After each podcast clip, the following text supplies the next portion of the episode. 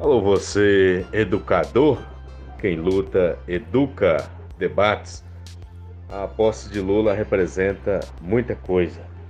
Muitos cidadãos hoje podem não entender, não interpretar o que significa isso.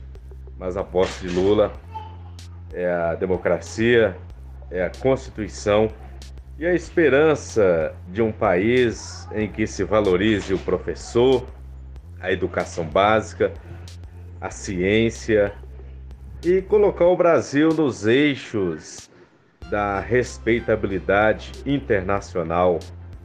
Esse ano nós perdemos muita gente que nos representou, que levou o Brasil a ser conhecido no mundo. O mundo é muito grande e o Brasil tem que brilhar, porque é um país que tem tudo que se precisa para que sejamos reconhecidos como potência. E já fomos a sexta maior potência do mundo com o governo Lula. E temos esperança de brilhar. E para isso precisamos do nosso trabalho, dos nossos deputados, do cidadão brasileiro acreditar.